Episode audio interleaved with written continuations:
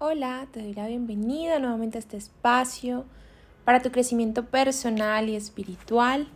Vamos a seguir con la lectura del libro A través del tiempo del autor Brian Weiss. El día de hoy nos corresponde el capítulo 9 que se llama Abrir la mente al poder de las experiencias místicas. Y de entrada el título ya nos dice mucho y bueno, me emociona bastante. Dice así, hace poco fui invitado a un programa de entrevistas de una radio de Cleveland.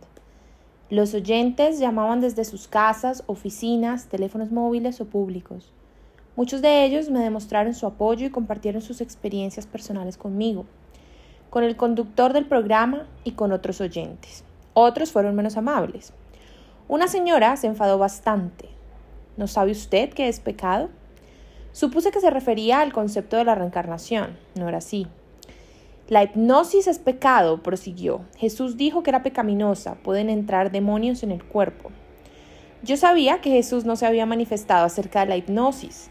Por entonces la palabra no estaba en uso.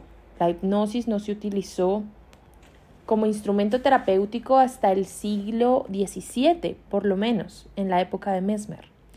Sin embargo, tomó muy en serio todas las preguntas y comentarios. Tal vez la señora se refiriese a algún estado similar de conciencia alterada o concentración focalizada, aunque la palabra hipnosis aún no hubiera sido acuñada. Pensé durante unos instantes. Si la hipnosis es pecado, aventuré, ¿por qué la arquidiócesis de Miami nos envía monjas, sacerdotes y empleados para que los hipnoticemos? Reconozco que no se nos enviaba esta gente para que la tratáramos con terapia de regresión, pero hacía ya más de una década que utilizábamos la hipnosis para ayudarlos a dejar de fumar, adelgazar o aliviar las tensiones. La mujer guardó silencio durante un par de segundos, mientras evaluaba esa nueva información. Luego volvió a hablar, sin aflojar una pizca. No sé cómo son las cosas en Miami, prosiguió confiada, pero en Cleveland es pecado. El conductor del programa me miró y contuvo a duras penas una carcajada. Acabábamos de trabar conocimiento con el concepto de pecado local. ¿Por qué estaba tan furiosa la señora de Cleveland? Tenía miedo porque la idea de, hipnosis era nueva para ella y amenazaba su concepto de cómo debían ser las cosas. Yo había desafiado su visión de la realidad, su forma de captar el mundo, la había asustado. Por lo menos era sincera. Cuando comento esta anécdota en los talleres de trabajo, provoca siempre una carcajada, pero parte de esa risa es la de quien se reconoce a sí mismo y sabe qué significa que una idea o concepto nuevo desafíe tu propia visión del mundo. Y esa idea podría resultar ser muy importante. En realidad es probable que todos nosotros nos las hayamos tenido que ver, siquiera alguna vez en la vida, con uno de estos conceptos, aunque haya sido diferente para cada uno y todos nos hemos beneficiado con las ideas nuevas y amenazadoras que se presentaron en algún momento de la historia. La historia es lo que mejor enseña el crecimiento que se puede obtener si descartamos nuestro temor a ciertas ideas nuevas. Wow, está súper poderoso. Algunas de ellas han abierto importantes caminos nuevos en la ciencia, la economía, la política, la literatura y las artes.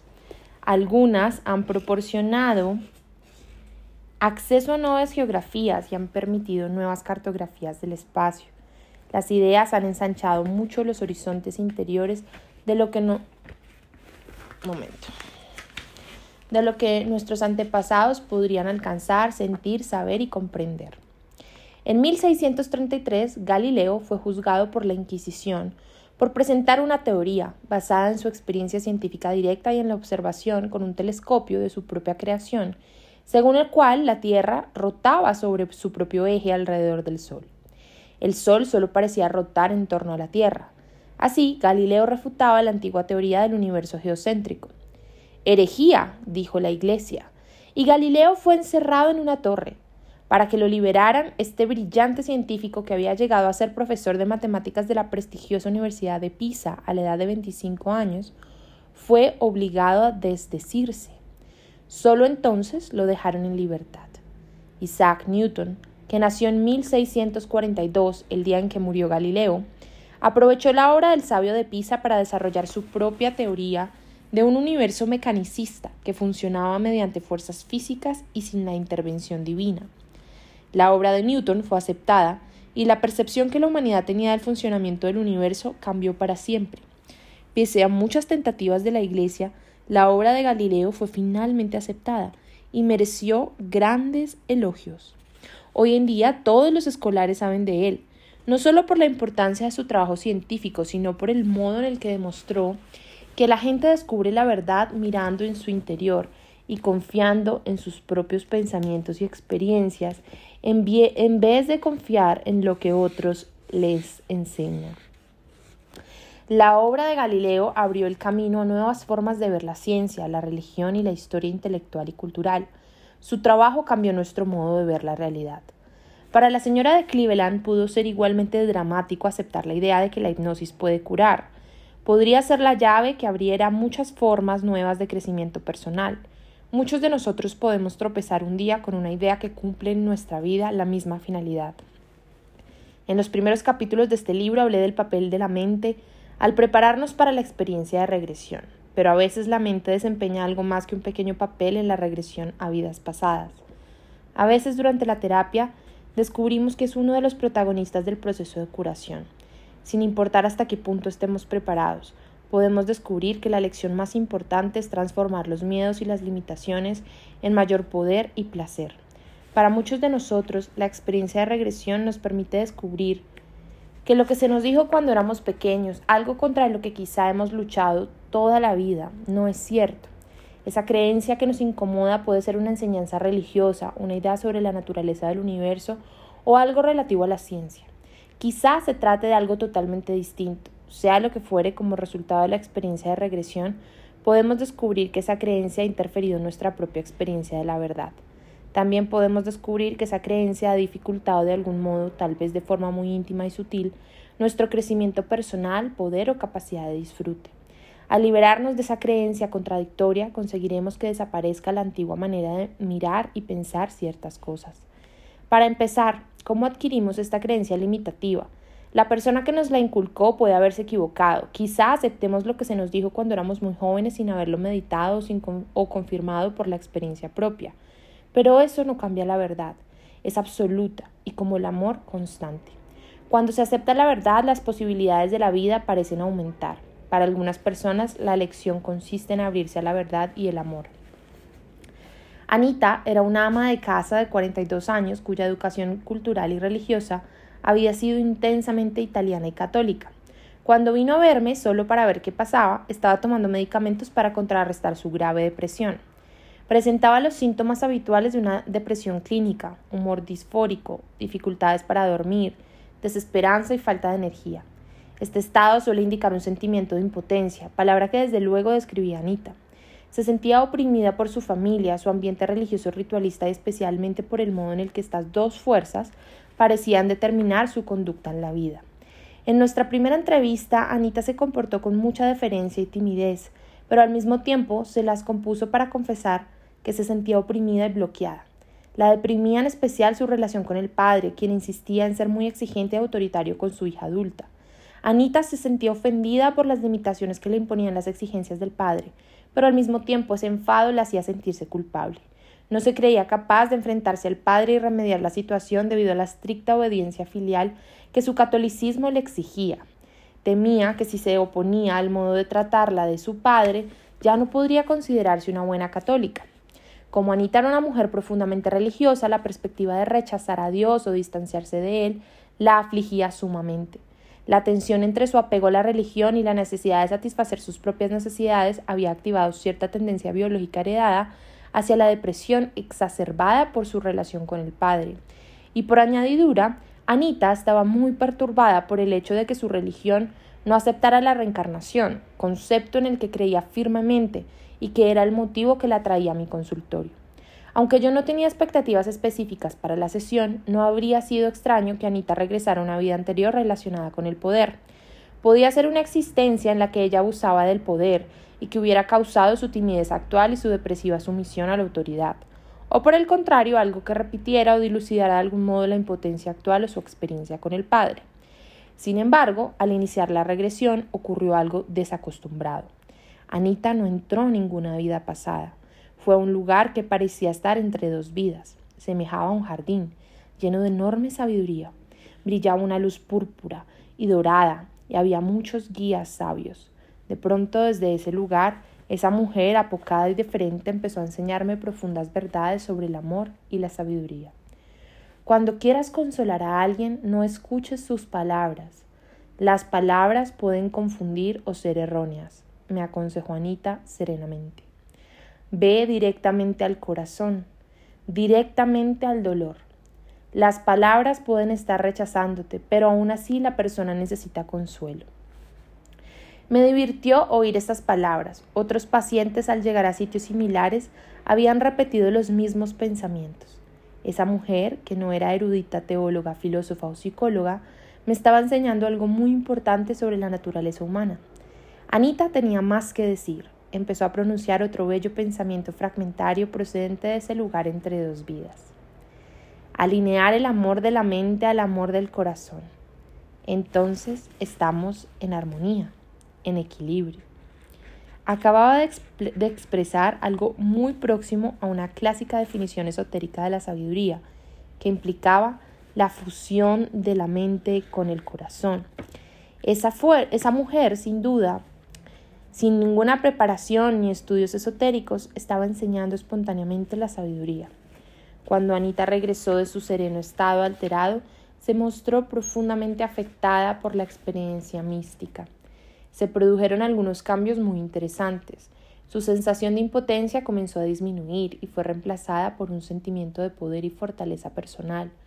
Su depresión se dio gradualmente y no se ha repetido. Ahora que tiene su propia experiencia de la verdad, se siente menos oprimida por la percepción de los valores católicos tradicionales. Tiene más confianza en sí misma para redefinir su relación con el Padre, a lo que se ha dedicado gustosamente. Ahora lo ama más, porque su experiencia de regresión le permitió comprender profunda y personalmente la parte importante que desempeña el amor en la gracia. También puede ver a su padre con más claridad, ve que también él tiene sus propios miedos y limitaciones. Él se ha convertido en una figura real y al mismo nivel que ella y Anita lo ha perdonado. Hace poco me reveló que su experiencia al suministrarle acceso directo a la verdad le ha proporcionado una inesperada recompensa ha descubierto que tiene cierta capacidad para curar. Por ejemplo, descubrió que las fiebres de sus hijos responden a su contacto. Se ha entrevistado con algunos curanderos reconocidos y siente que está a punto de emprender un camino largo, maravilloso y excitante. Un niño que había nacido con defectos cardíacos congénitos fue sometido a varias operaciones a corazón abierto a los tres meses de edad, a los dos años y medio y nuevamente a los cinco. Durante las intervenciones estuvo varias veces a punto de morir. Los médicos no esperaban que sobreviviera. A los ocho años le dijo a su madre que mientras estaba aún inconsciente en la sala de vigilancia intensiva, tras una de esas intervenciones había recibido la, visita de ocho hombres chinos, que le hablaron sobre su recuperación. El niño comentó que uno de los chinos tenía una espada y la hacía girar constantemente. La usaba con frecuencia para cortarse la barba, pero ésta volvía a crecer casi de inmediato. Describió a los ocho tipos chinos con todo lujo de detalles. Al investigar el asombroso caso de su hijo, la madre descubrió la representación física y filosófica de los ocho tipos chinos de su hijo. Son los Pashien, u ocho inmortales, representaciones taoístas de personajes históricos que han alcanzado la inmortalidad. Uno de ellos es tal como su hijo lo describió, Lu Tung Pin, santo patrono de los barberos, quien recibió una espada mágica como recompensa por haber resistido a diez tentaciones. El niño asegura que aún recibe la visita de los ocho hombres chinos y que estos continúan proporcionándole información. Esta es su experiencia mística directa de la verdad y la orientación que él acepta por completo, gozosamente y sin cuestionamientos, y que proporciona consuelo en los momentos traumáticos y aterradores. Sin las trabas del filtro mental de los adultos sobre lo que está bien o mal creer, el niño puede aceptar una fuente directa de orientación y una experiencia directa de espiritualidad. A diferencia de su madre, muy curiosa y bien intencionada, no tiene ninguna necesidad de comprobar los hechos. Hace poco tuve una paciente en Georgia. Beth era una mujer de unos 52 años que administraba una agencia inmobiliaria. Se había separado de su esposo, un hombre sumamente autoritario que tenía una aventura con otra mujer. Al mismo tiempo, Beth reconocía que se entrometía demasiado en la vida de sus hijos, ya adultos.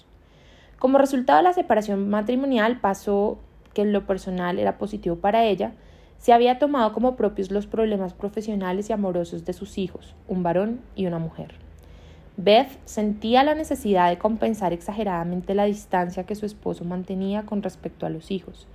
Esa responsabilidad se sumaba a otros problemas, por lo que se, sentía deprimida y abrumada.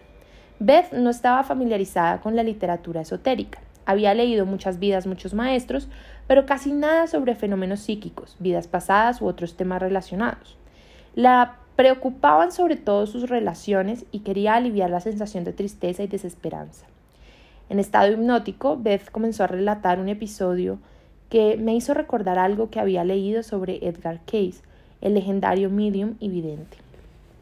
Beth se encontró en una finca o jardín mágico con bellos prados y laderas, y salpicado de raras estructuras o edificios de cristal. Se detuvo enseguida frente a un gran edificio especialmente bello, con incrustaciones de mármol. En ese momento se le unió un sabio guía vestido con una túnica blanca. Juntos ascendieron la escalinata que conducía al edificio. Beth tuvo la sensación de que estos peldaños le eran vagamente familiares. Una vez adentro descubrió que en ese edificio había muchas habitaciones, como en una biblioteca. Su guía le mostró una habitación grande y la condujo a un estante en especial, donde ella encontró un libro con su nombre en el lomo. Lo abrió en una página donde figuraban las circunstancias de su vida actual. Beth descubrió que si volvía las páginas del libro hacia atrás, podía leer sobre sus vidas pasadas, y así lo hizo. Yo la observaba mientras ella hojeaba el volumen con los ojos cerrados. Parecía estar experimentando y absorbiendo muchas cosas, pero no tenía necesidad de compartir ese conocimiento conmigo. Le dijeron que en otras páginas del libro estaban sus vidas futuras, pero el guía le pidió en un tono muy cariñoso que no mirara esas páginas. En el libro Beth encontró también lo que llamó su nombre del alma. Después de una visita de una hora, regresó, aunque contra su voluntad. La mujer, deprimida y triste que había entrado en mi consultorio, ya no existía. Comenzó a tranquilizarme asegurándome que su experiencia había sido bella y maravillosa. Su semblante revelaba que tenía muchas esperanzas, que ya no tenía nada que temer. Según me contó, le dijeron que ya había estado en ese lugar, aunque en un momento que no era el correcto. Por eso los peldaños le parecían familiares. En el libro leyó por qué había elegido pasar por su vida actual. Sus problemas y obstáculos no se debían a la casualidad, sino que habían sido ideados para acelerar su progreso espiritual. Esos desafíos, según el guía, le enseñarían muchas cosas sobre el amor, los celos y el enojo.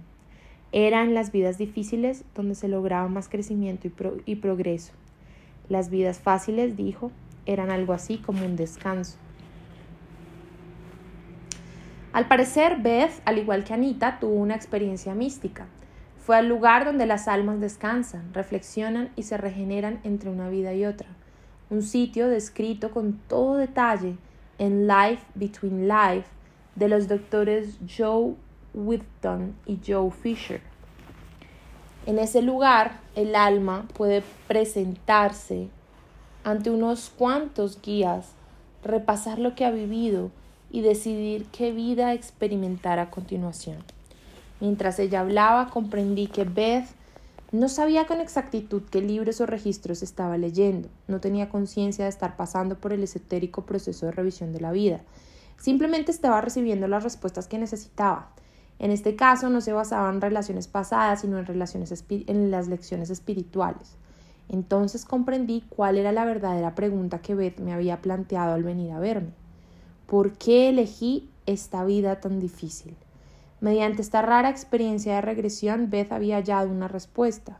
También obtuvo una perspectiva más amplia y un conocimiento especial de la espiritualidad. Es cierto que la superación de obstáculos y dificultades acelera el progreso espiritual. Las dificultades más graves de una vida, como una enfermedad psíquica grave o una incapacidad física, pueden ser, señales de progreso no de regresión. En mi opinión, con frecuencia son las almas muy fuertes las que han elegido soportar estas cargas, pues les proporcionan grandes oportunidades para crecer. Si una vida puede compararse a un año en la escuela, vidas como estas corresponderían a un año de estudios de posgrado. Probablemente por eso las vidas difíciles son las que con mayor frecuencia se recuerdan durante las regresiones. Las vidas fáciles, los periodos de descanso no suelen ser tan significativos. Beth había logrado una nueva serenidad, mayor poder en su propia vida y la capacidad de buscar el crecimiento futuro. Su percepción mental de la realidad había cambiado de una manera profunda. Su percepción de su propio potencial puede alcanzar la alegría y aumentó espectacularmente. A veces lo que nos proporciona alegría es superar nuestro miedo a expresar nuestras ideas al mundo. Mi primera experiencia con un vívido recuerdo de una vida anterior ocurrió durante una sesión de masajes de acupresión para los dolores crónicos de espalda y cuello. Pocos meses antes de que se publicara Muchas vidas, muchos maestros, recurrí a un, terapeuta de acupresión, shiatsu, para aliviar ese dolor recurrente. Como las sesiones se llevaban a cabo en silencio, yo aprovechaba ese rato de tranquilidad para meditar. En la tercera sesión llegué, al cabo de una hora, a un estado de relajación muy profundo. Mientras el terapeuta trabajaba con mis pies, me sobresalté al captar una escena de otro tipo. Yo no dormía, estaba bien despierto. Sabía dónde estaba mi cuerpo, pero estaba viendo y experimentando unas imágenes que estaban más allá de mi mente. En esa escena yo era más alto y delgado, tenía una pequeña perilla oscura y vestía una túnica multicolor. Estaba de pie en la explanada exterior de un edificio extraño, examinando las plantas. Al mirar a ese hombre a los ojos supe que era yo mismo. Sentí sus emociones, pude ver con sus ojos. No sabía si eso era una fantasía o no, pero seguí observando, presenciándolo todo. Estaba en una época antigua.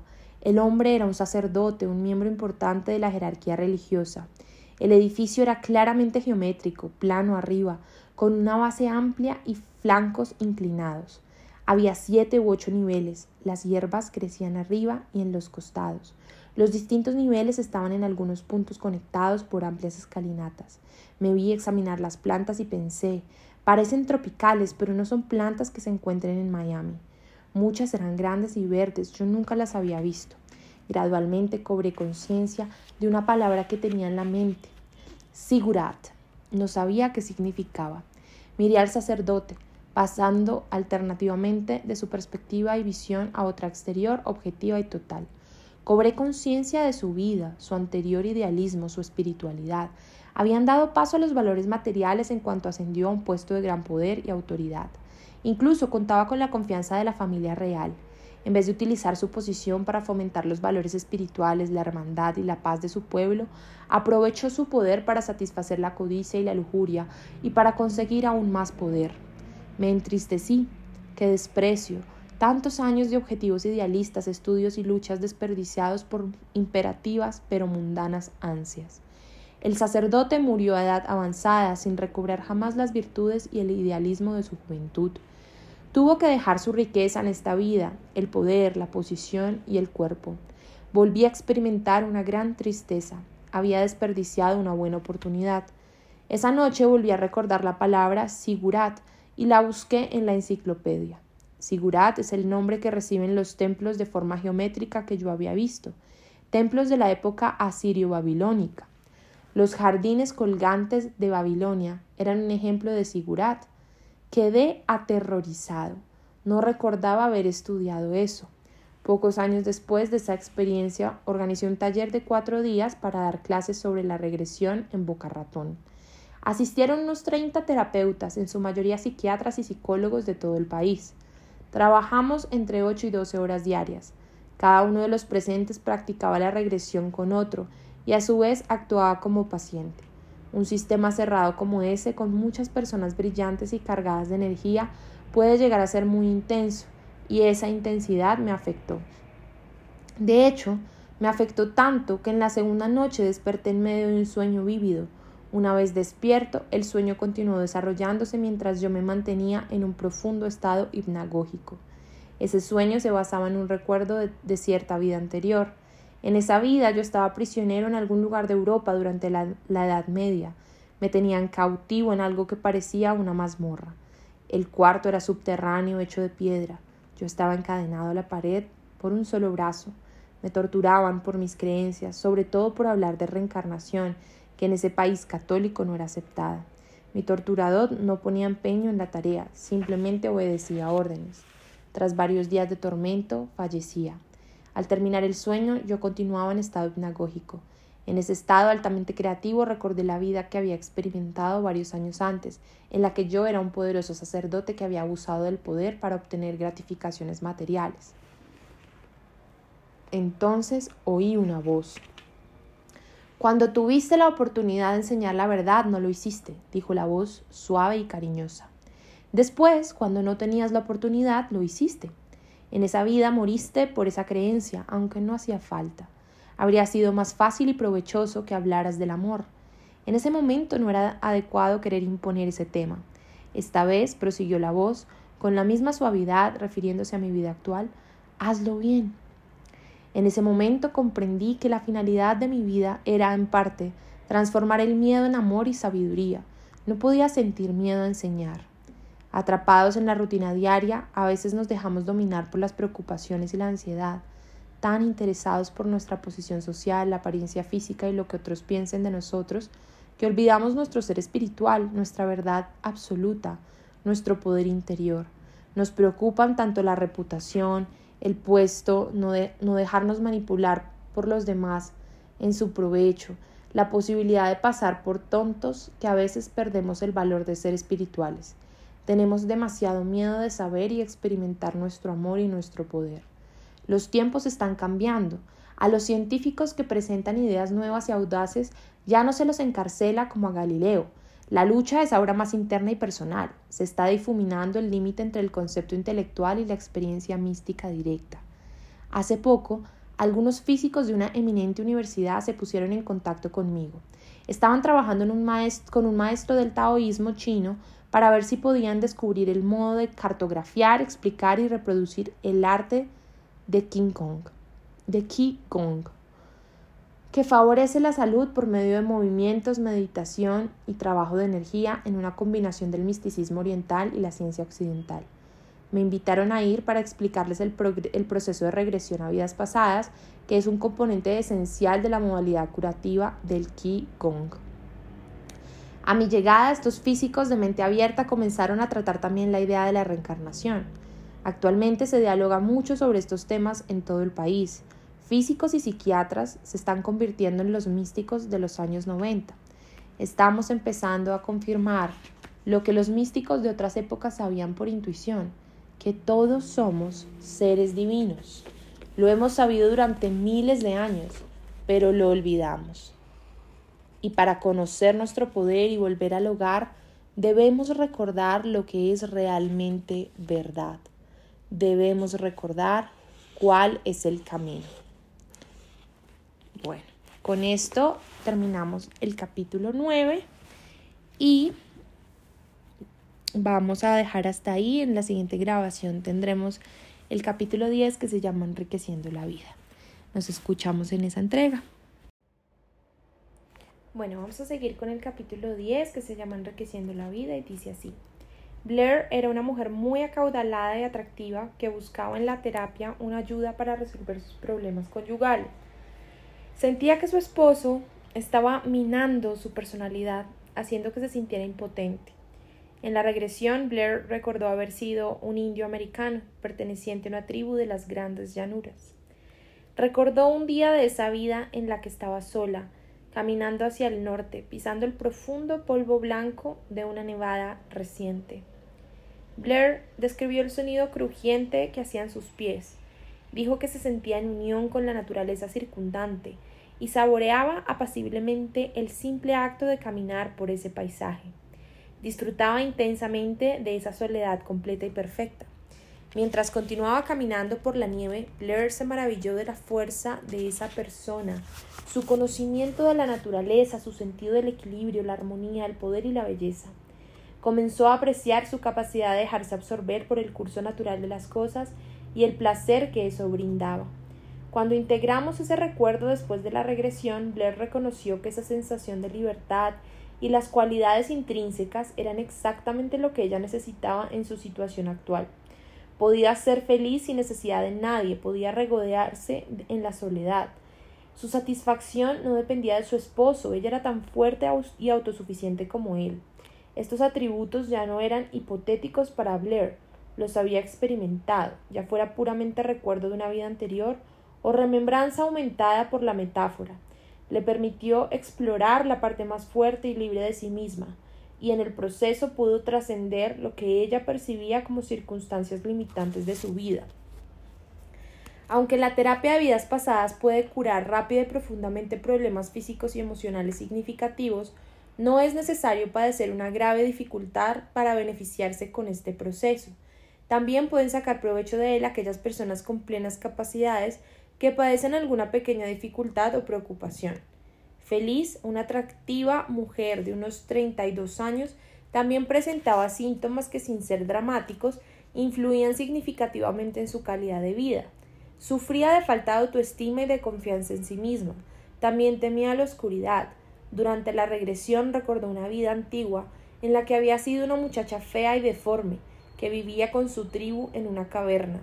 Su comunidad la rechazaba y se burlaba de ella, por causa de su aspecto. Como resultado, ella había padecido una grave soledad. Feliz recordó que pasaba casi todo el tiempo acurrucada en los rincones más lejanos y oscuros de la caverna, para que nadie la viera. Al fin, esa pobre chica marginada murió a edad, temprana. Obviamente esa vida tenía relación con su actual falta de autoestima. Feliz arrastraba parte del dolor y de la pobre imagen que tenía de sí misma en esa época, aunque ya no había una base real para sentirse así. Esa vida también parecía explicar su miedo a la oscuridad. Cuando Feliz comprendió el origen de sus síntomas, adquirió mucha más confianza en sí misma y mejoró la imagen que tenía de sí.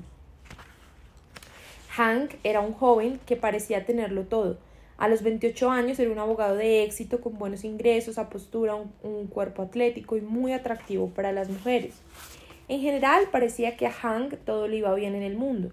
Sin embargo, vino a mi consultorio quejándose de falta de satisfacción, melancolía, depresión periódica y ansiedad. Sentía que su vida en realidad carecía de sentido. En la terapia de regresión tuvo un recuerdo del año 1874. En esa vida era un esclavo negro manumitido. El recuerdo no pasó de ser un breve y fragmentario momento clave, pero muy vívido. En él, Hank estaba confinado en una oscura leñera, donde una autoridad desconocida lo azotaba en la espalda. Pese a su brevedad, la experiencia lo afectó profundamente. Aunque ese recuerdo no le proporcionó una revelación trascendental sobre su situación actual, le pareció que arrojaba alguna luz sobre ciertas sombras de su historia, como su anormal rebelión adolescente. Después de la sesión se sintió mucho mejor. Haber pasado por la experiencia de recordar una vida pasada pareció darle un nuevo sentido a su vida actual. La melancolía y la infelicidad se, evaporaron, aunque no se alternaron, aunque no se alteraron las circunstancias exteriores de su vida, que ya eran buenas, se sentía más satisfecho al saber que su vida contenía una sabiduría más elevada. Comprendió que las circunstancias y los hechos de su vida actual tienen un sentido y que la muerte no les pondrá fin. La terapia de vidas pasadas puede desencadenar fuerzas ocultas como descubrió Blair. Como feliz muchas personas pueden beneficiarse con la posibilidad que ofrece la terapia de vidas pasadas de señalar el origen de las tergiversaciones en la percepción de uno mismo. Y en el caso de Hank, demuestra que al ofrecer una experiencia personal y directa de la espiritualidad y una mayor sabiduría, la terapia de vidas anteriores puede reemplazar vagos sentimientos de infelicidad y falta de objetivos por una nueva sensación de serenidad y de tener unos propósitos claros. Si se tiene un bloqueo creativo, la terapia de vidas pasadas puede a veces revelar la fuente del bloqueo en una vida anterior y eliminarlo, abriéndonos un nuevo camino de creatividad, vigor y diversión. Tricia es una conocida conductora de un programa de entrevistas políticas. Tiene mucho éxito en ese exigente y presionante trabajo. Además es muy querida. Tricia deseaba escribir un libro, sin embargo esa mujer, inteligente y flexible, capaz de improvisar en un segundo, era incapaz de sentarse y dejar que surgieran las palabras. Buscó la terapia para que la ayudara a resolver su bloqueo como escritora. Tricia en su regresión fue una vida en la que era hombre, hace varios siglos en un país europeo. Durante mucho tiempo esa persona había sido un cobrador de impuestos. Utilizaba una pluma de ganso para escribir los registros en un grueso libro. Un día, una mujer pobre, vestida toscamente, fue a verlo en compañía de sus muchos hijos hambrientos. Le suplicó que le perdonara los impuestos porque necesitaba el dinero para alimentar a su familia. Como el colaborador de impuestos temía pagar las consecuencias y le condonaba la deuda, podía perder su puesto y quedar a su vez empobrecido, se limitó a continuar escribiendo en su grueso libro, pero siempre lamentó haber tomado esa decisión. Tricia pudo vincular ese recuerdo a las cualidades positivas de su vida actual, incluyendo su celo por defender cuestiones de justicia social. También pudo relacionar su bloqueo creativo con el hecho de que por continuar escribiendo había causado mucho dolor en una, en una vida anterior. En esa sesión no solo obtuvo una mayor comprensión psicológica de sí misma, sino que pudo empezar a escribir su libro. Una vez practiqué la regresión con un músico famoso que no podía componer material nuevo. Debido a ello, ese intérprete daba pocos conciertos y no grababa más. Con una sola sesión se solucionó el problema. En profundo estado hipnótico, el músico recordó vividamente haber vivido en Irlanda en el siglo IX. Eh, Entonces también tenía talento, pero lo habían castigado severamente por descuidar sus estudios y también por tener más talento y capacidad que su padre y su hermano mayor. Fue definitivo, no tenía fuerza ni valor para enfrentarse a su familia, de la cual dependía demasiado para su bienestar económico y su posición social. Por lo tanto, no continuó cultivando su talento, su pasión ni su alegría. Pasaron los años, cada vez más abatido, el joven acabó por separarse de su familia y se embarcó hacia América, pero murió en el trayecto como resultado de una epidemia que se declaró en el barco. Después de su muerte a bordo, analizamos esa vida desde la perspectiva más elevada de su yo supraconsciente. Aún estaba profundamente hipnotizado. Malgasté mi vida, comentó. Debí tener el valor y la fe de cultivar mi talento. En esa vida no me amé lo suficiente y valoré demasiado lo que no debía valorar. No renuncié por amor a mi familia, sino por miedo. Tenía miedo de que me rechazaran.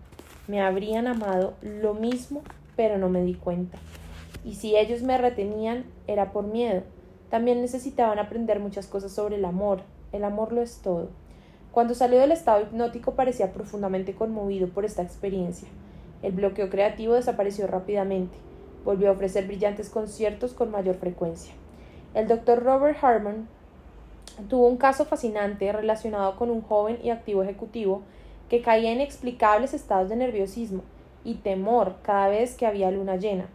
El motivo de ese miedo resultó ser más complicado que la gravedad, los efectos de las mareas o el equilibrio de los fluidos. El doctor Jarman hizo que su paciente retrocediera a un incidente de juventud en el que se había visto obligado a rechazar a participar en una juerga automovilística con unos amigos porque debía cubrir el turno de noche en una gasolinera. Los juerguistas sufrieron un accidente grave en el que murieron dos de ellos. Esa trágica noche la luna era llena. El dolor y la culpa del joven parecían vincularse con ese recuerdo de la luna.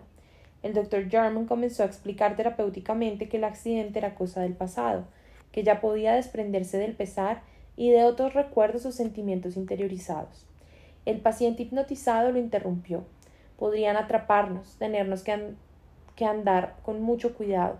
Esa noche hay luna llena. Para gran sorpresa del doctor Jarman, su paciente había regresado espontáneamente a una vida anterior en la que era un soldado norteamericano que combatía en Europa durante la Segunda Guerra Mundial. El soldado cayó prisionero de los alemanes. Su último recuerdo era que le habían disparado en la espalda mientras estaba frente a un río en cuyas aguas se reflejaba la luna llena. El paciente pudo dar el nombre del soldado que había sido en esa encarnación anterior. También proporcionó la fecha de su graduación de carrera y la universidad en la que se había graduado a finales de la década de 1930. Su esposa hizo más adelante algunas averiguaciones y pudo comprobar que en efecto un hombre llamado así se había graduado en esa rama de la universidad. La fecha estaba solo equivocada por un año. Después de esa regresión y el recuerdo de su muerte como soldado, desapareció su extraña reacción a la luna llena. Tal vez la calificación de lunático y gran parte de las leyendas referentes a los efectos del plenilunio sobre nuestra psiquis, con frecuencia profundos y extraños, tienen alguna raíz en nuestros recuerdos antiguos. Al fin y al cabo, hace miles de años que contemplamos la luna llena. Ruth era una mujer policía de unos 35 años.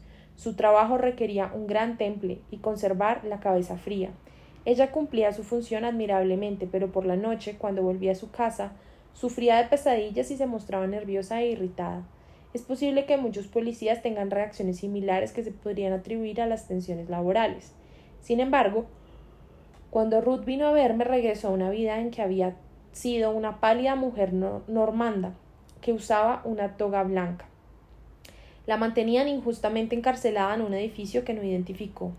Al parecer, en esa vida Ruth había aceptado pasivamente su confinamiento. Nunca expresó su enojo ni corrigió los errores que la habían llevado allí. Comprendió que esa era una lección que debía aprender en su vida actual. Al ser policía tenía un fuerte sentido de la justicia, rasgo de su personalidad que tal vez recibía la influencia de esta vida anterior. Sin embargo, esa experiencia parecía haberle dejado también una irritación residual que le impedía ser feliz. Por una parte, Ruth parecía estar compensando de un modo saludable las experiencias de esa otra vida, pero por compensación parecía excesiva, como si apretara las mandíbulas y dijera por nada del mundo voy a permitir que esto me vuelva a pasar. A veces el sentido de una regresión está en un mensaje de causa y efecto como este. Puede haber una información en especial que el paciente necesita descubrir. Una vez que lo logra, puede asimilarla, crecer y continuar simplemente. El recuerdo de Ruth la ayudó a aislar la razón de su irritación. También la ayudó a comprender que el tema de sus pesadillas en las que habitualmente se veía en una red, encerrada o paralizada, se relacionaba con ese encarcelamiento.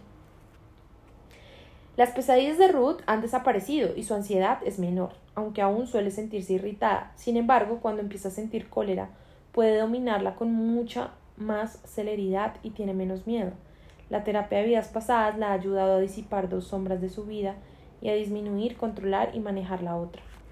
Alice es una mujer de 27 años que sufría ansiedad y desconfianza, dos síntomas muy comunes en nuestra sociedad. Ambos se iniciaron en su infancia, cuando el padre la encerró en un ropero, aterrorizándola enormemente. Nunca más volvió a confiar en sus padres. En la regresión, Alice volvió a vidas antiguas y contó que era una criatura pequeña a la que enterraban viva. Alice se había contagiado de una epidemia que asolaba su aldea. Tenía fiebre y quizás estuviera inconsciente o incluso en coma cuando se dio por muerta. Despertó en la tumba y fue presa del pánico. Abandonó esa vida llena de furia. Solo más tarde comprendió que el error había sido involuntario. Al repasar esa vida, Alice pudo vincular esa experiencia con su actual desconfianza. Alice tuvo un segundo recuerdo de vidas pasadas en el que había sufrido pánico en su niñez, en esa oportunidad durante una guerra. En un bombardeo la gente la había aplastado, despertando en ella síntomas de claustrofobia y ansiedad extrema. Después de recordar estos dos recuerdos, sus síntomas comenzaron a disiparse. La comprensión ayudó, como en el caso del músico, a Tricia y a Ruth. Revelar el origen de un miedo no solo puede aliviar ese miedo, sino también descubrir talentos de otras vidas. Una joven madre soltera fotógrafa profesional de éxito llamada Karin vino a la terapia para analizar varios problemas de relación con sus familiares. En ese aspecto estaba logrando algún resultado con la terapia de vidas pasadas. Por añadidura, Karin tenía otro, otro problema muy específico, nada habitual en una mujer tan triunfadora e independiente. La aterrorizaba la posibilidad de perderse mientras conducía. Para su horror, se extraviaba con frecuencia, tal vez más de lo habitual. A veces su miedo era tal que acudía a sus compromisos con otra persona al volante. Decidimos encarar este miedo con la terapia de regresión a vidas pasadas. Durante la hipnosis, Karin recordó haber sido piloto de un submarino durante la Segunda Guerra Mundial. En una misión confundida, cometió un error que apartó la nave de su curso. El submarino se alejó tanto que se perdió en aguas enemigas, en las que fue detectado y destruido. Karin murió con los otros miembros de la tripulación. A partir de esa sesión, Karin perdió por completo el miedo a extraviarse. Más tarde, su hija comentó que su madre se había vuelto mucho más buena y amorosa. Al cabo de varios meses, Karin me hizo llegar una nota. Si bien antes de la terapia tenía éxito y su vida funcionaba bien, me expresó que ahora se sentía sana y llena de amor y muy en paz consigo misma. También me decía que no solo había dejado de extraviarse, ahora otras personas le pedían orientación y ella era capaz de dibujarles mapas para que no se extraviaran. Además de haber superado su miedo, Karin descubrió su antiguo talento como piloto y pudo añadirlo a las muchas capacidades que ya tenía. La regresión a vidas pasadas suele brindar grandes alegrías a las familias adoptivas, demostrándoles que si bien no tienen parentesco biológico y puede ser cierto que la sangre tira, el espíritu tira más que la sangre. He hecho regresiones en las que se demuestra que los vínculos entre padres e hijos adoptivos pueden ser más fuertes que los existentes entre los hijos y sus padres biológicos. Cuando se somete a regresión a varios miembros de esas familias adoptivas, con frecuencia se reconocen entre sí en vidas anteriores. La experiencia me ha enseñado que si en una relación padre-hijo está destinada a producirse y la posibilidad física está bloqueada, se halla otro, miedo, otro medio para que se produzca. Las relaciones padre-hijo nunca suceden al azar. Lo mismo ha descubierto una de mis amigas, que es astróloga. Me ha dicho que si se comparan las cartas natales de padres e hijos adoptivos, con frecuencia se ven las mismas correspondencias y conexiones que en las de familias biológicas. A veces la regresión a vidas pasadas es el principio de un camino espiritual que no solo brinda comprensión y talentos especiales a la conciencia, sino también paz, bienaventuranza, gozo interior y sabiduría ante los momentos más mundanos e inesperados de la vida. Como imprevisible resultado de la terapia de vidas pasadas, muchos de mis pacientes se han orientado hacia la espiritualidad o la metafísica sin apartarse en absoluto de sus profesiones y de sus relaciones habituales. De hecho, también mejoraron y se fortalecieron otros aspectos de la vida como resultado del crecimiento espiritual. Muchos de ellos dicen haber tenido más experiencias cruciales o trascendentes, más conocimiento intuitivo, lo cual los conduce a una mejora de su vida interior y exterior, a una mayor paz, serenidad y equilibrio en la vida, cualesquiera que sean las circunstancias. Sé lo que, quieres, lo que quieren decir. Como resultado de mi propio crecimiento espiritual, que en muchos sentidos comenzó con mis experiencias con Catherine, yo mismo he tenido experiencias personales trascendentes. Después de la primera comprendí de inmediato que ese estado es una meta en sí. La primera se inició en realidad una semana antes de la experiencia en sí.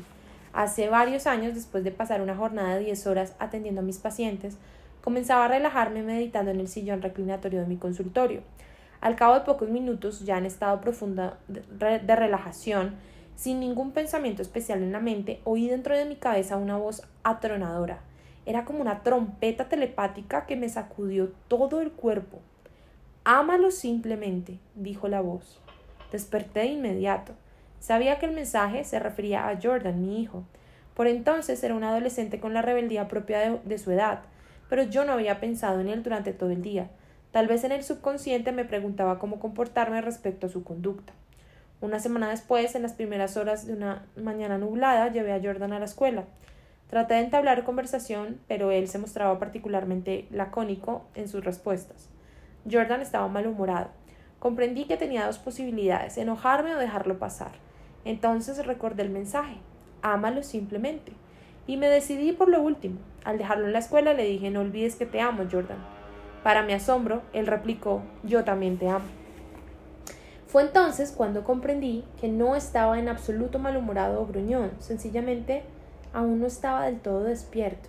Mi idea de que estaba enfadado era una ilusión.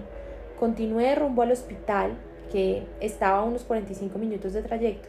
Al pasar ante una iglesia, el sol se elevaba por encima de la copa de los árboles y un jardinero cortaba tranquilamente el césped. De pronto tuve una sensación de gran paz y gozo. Me sentía inmensamente a salvo y seguro. El mundo parecía guardar perfecto orden. El jardinero, los árboles y todo lo que veía era luminoso y refulgente. Casi podía ver a través de las cosas, pues todo tenía una cualidad dorada y transparente. Me sentí vinculado a todo y a todos. El jardinero, los árboles, el césped, el cielo, una ardilla que trepaba un árbol. Era la total ausencia del miedo o ansiedad. El futuro parecía perfectamente claro, perfecto. A las otras personas que viajaban deprisa a sus empleos debo de haberles parecido extraño. También por ello sentía una especie de amor objetivo y universal. Cuando otro conductor me cerraba el paso, yo me limitaba a hacerle una seña para que pasara y sonreía. Me pregunté por qué la gente llevaba tanta prisa. El tiempo pareció perder, pender inmóvil, para luego desaparecer. Me sentía lleno de una increíble paciencia. Estamos aquí para aprender y amar. Podía entenderlo con mucha claridad. Lo demás en realidad no importaba. La luminosidad y transparencia de los objetos permaneció hasta que llegué al hospital también la sensación de amor objetivo, de gran paz y de goce. Y lo mismo, la paciencia, la felicidad, mi relación con todo lo demás. Continuaba en ese estado cuando inicié mi jornada de trabajo. Esa mañana estuve desacostumbradamente intuitivo con mis pacientes, sobre todo con dos a los que veía por primera vez. Percibía luz dentro y alrededor de las personas, todos parecían resplandecer. Podía percibir de qué manera todo en la vida está relacionado. Sabía con certeza que no existían cosas tales como el peligro, que no había necesidad de temer. Todo era uno. Esta experiencia duró hasta que asistí a una reunión administrativa algo más tarde. Me enfureció el tema de la reunión, cómo aumentar las ganancias del hospital. Supe que estaba ante otra elección, abandonar la reunión que mantenerme en ese estado o quedarme y decir lo que pensaba de sus ideas. Para quedarme y hablar de ética y honradez necesitaría de la mitad izquierda de mi cerebro, de mis facultades lógicas. De inmediato hubo un cambio profundo. Volví a ser normal, analítico y con los pies en la tierra. Después me fue imposible recuperar ese maravilloso estado apacible. Había desaparecido por mucho que yo me esforzara en recordar y recrearlo. Desde entonces he vuelto a tener esta bella experiencia cinco o seis veces en cada oportunidad se presentó por su cuenta. La meditación no la crea, no se puede forzar, no es resultado del esfuerzo, es casi un don, un don de gracia. Cuando me relajo en una sensación de amor sin pedir nada a cambio, puedo sentir que ese estado está muy cerca. Ahora también trato de ayudar a otros a alcanzar esos estados de paz interior, gozo, bienaventuranza, que son resultado del tipo de desarrollo personal que puede iniciarse con la regresión a vidas pasadas. Es muy importante para mí, esa es realmente la meta de toda mi terapia. En ese estado de paz interior, lo que resulta tan curativo y terapéutico. A veces no es necesario ni siquiera recomendable iniciar este camino con la terapia de regresión a vidas pasadas. A veces la hipnosis revela una vía diferente a tomar. De vez en cuando una persona feliz y muy equilibrada viene a mi oficina por curiosidad o para pasar por la experiencia. Con frecuencia estos pacientes obtienen excelentes resultados, como Marta, la paciente del capítulo 8, que pudo acabar con el prolongado dolor por su padre como resultado de una sesión motivada por la curiosidad. Pero a veces estos pacientes no tienen éxito. Con frecuencia hay un motivo para que los recuerdos no se presenten. A veces esos pacientes se esfuerzan demasiado. El acto mismo de intentarlo es una conducta consciente que puede bloquear al subconsciente, impidiéndole surgir. Sin embargo, ese bloqueo se supera con facilidad a medida que el paciente se relaja y aumenta su habilidad para estar pasivamente receptivo. Otras veces han tenido miedo de revivir una experiencia de muerte. Tal como dije antes, les indico a mis pacientes que pueden elegir si pasar o no por una experiencia de muerte y que si deciden que sí, en general la experiencia no resulta traumática. Esto da como resultado un porcentaje de éxitos incluso mayor. Pero a veces el paciente tiene algo más importante que lograr.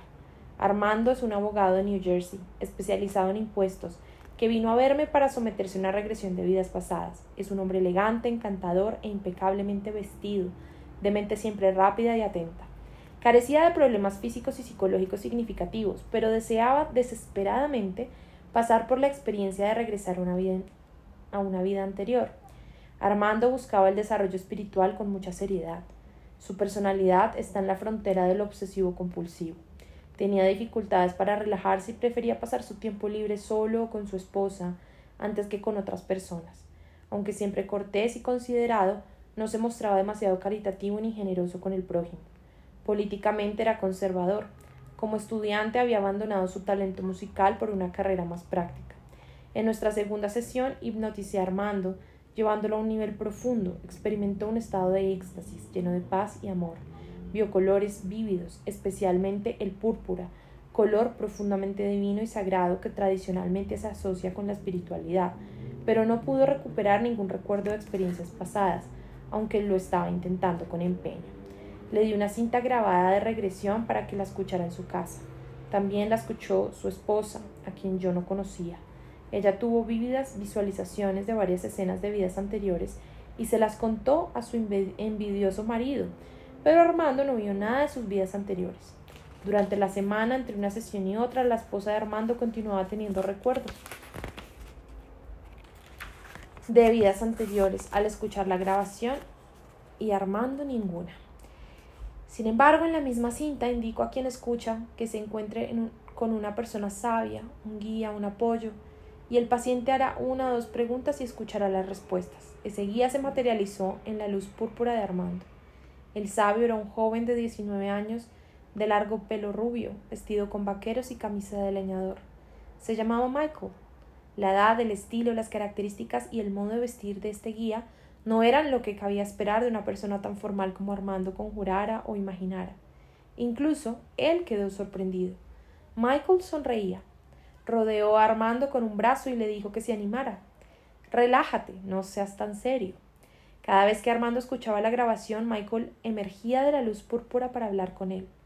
Le daba consejos espirituales, lo ayudaba en sus negocios y relaciones personales con sabiduría práctica y le predijo acertadamente varios hechos que ocurrieron en los días siguientes. Pero Armando seguía deseando desesperadamente una regresión a vidas pasadas. Minimizaba, en parte, la belleza y la importancia de sus encuentros con Michael, su guía. Se presentó a la tercera sesión quejándose de no poder recordar aún sus vidas pasadas. Envidiaba a su esposa por la facilidad con la que recordaba. Hipnoticé profundamente a Armando e hice que buscara a Michael. Pregúntale a él por qué no puedes recordar tus vidas pasadas, sugerí. La respuesta de Michael fue inmediata y apropiada, como siempre. Se te permitirá recordar tus vidas como recompensa cuando abandones tus miedos actuales. No hay nada que temer. Tú temes a la gente y no debería ser así. No te preocupes por los demás, no les pasará nada. No pretendas que sean perfectos. Acércate a ayudarlos, aunque comiences por uno solo. En realidad, Armando no necesitaba recordar otras vidas. El trabajo a realizar estaba en el presente. Algún día, si puede seguir el consejo de Michael, podrá echar un vistazo a su pasado, pero ese vistazo será una recompensa, un regalo merecido. Recordar vidas anteriores no es esencial ni necesario para todos. No todo el mundo arrastra bloqueos o cicatrices que sean significativos en la vida actual. Con frecuencia se debe poner énfasis en el presente, no en el pasado. En su deseo de recordar vidas pasadas, Armando estuvo a punto de pasar por alto la increíble belleza y la importancia de sus encuentros con Michael. La experiencia de Armando también empieza a demostrar el potencial ilimitado y los recursos del subconsciente en el estado hipnótico. En ese estado apacible y relajado puede ocurrir todo tipo de cosas. En cierto sentido, cuando conduzco una regresión, siento que estoy facilitando y ayudando. Es el paciente quien en último término controla la curación. En la mente de quien está experimentando la regresión pueden presentarse muchos tipos de estados alterados, intuiciones, percepción de hermosos colores, sensaciones, pensamientos y soluciones a problemas actuales, además de experiencias con guías y recuerdos de vidas pasadas y presentes. Hasta es posible tener experiencias que se produzcan en otros reinos, muy bellos y sagrados. Es curativo ver la respuesta a nuestros problemas grabada en letras de oro contra una luz violácea. Esta forma de ensanchar la conciencia es muy terapéutica algo maravilloso que puede ser tan curativo como la regresión a vidas pasadas. El potencial curativo del subconsciente parece ilimitado con la guía de un buen consejero o la propia. Aprendo tanto al curar a mis pacientes como ellos de sus experiencias, sino más. Todos somos maestros y discípulos, todos somos pacientes y curanderos. El viaje por el tiempo hacia el interior de la mente, el alma y los sentimientos es algo que todos compartimos. Con esta frase tan hermosa termina este capítulo. Nos vemos en la siguiente grabación, que es el capítulo 11.